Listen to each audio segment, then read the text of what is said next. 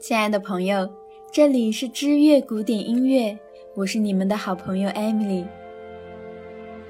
我们现在所听到的《欢乐颂》并不是一首单纯的歌曲，它出自贝多芬第九交响曲的终曲乐章。《欢乐颂》的歌词是取自德国伟大的剧作家和诗人席勒。贝多芬成长的年代是法国资产阶级大革命的年代。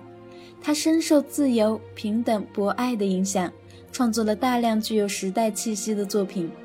席勒的诗歌《欢乐颂》在很大意义上体现的正是全世界人民要求团结友爱、和平自由的愿望，这也是贝多芬的最高理想。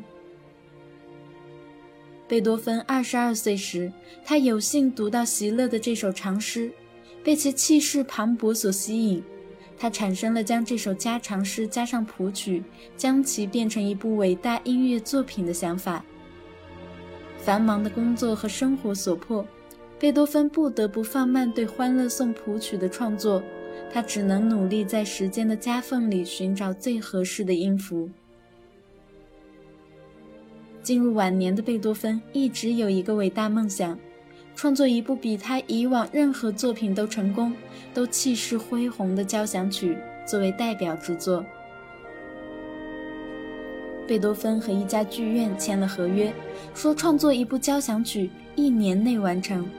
这部交响曲的创作过程实在复杂，史无前例，加上大合唱，凝聚其一生的力量和信念，花了贝多芬太多的精力，历时两年才完成。更加夸张的是，为了保持创作激情，他先后搬家四次。此曲虽然创作的时间不短，但还算是比较顺利，一气呵成。作品完成之后，贝多芬命名第九交响曲，并将经过改编和完善的《欢乐颂》作为终曲乐章。一八二四年五月七日，维也纳凯伦特纳托尔剧院。贝多芬第九交响曲首演，因事先排练不理想，首演时间一拖再拖，可谓吊足观众胃口。也因此，很多人慕名而来，盛况空前。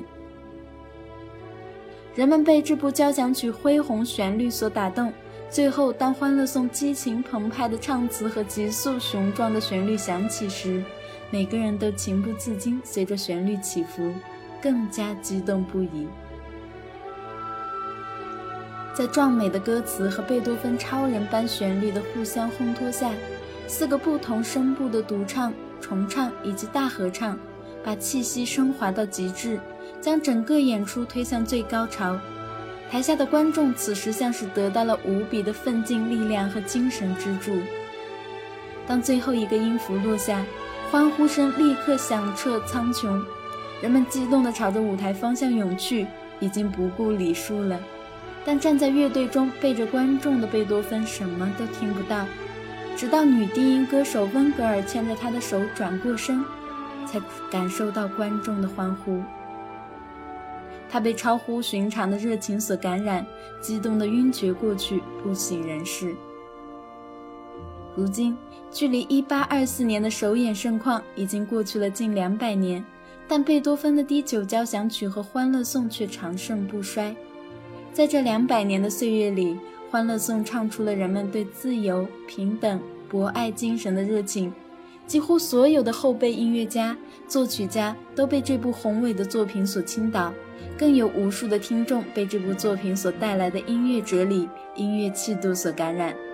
因为这部作品，贝多芬成了神一样的人物，《欢乐颂》成为了人类历史长河不灭的自由、平等的明灯。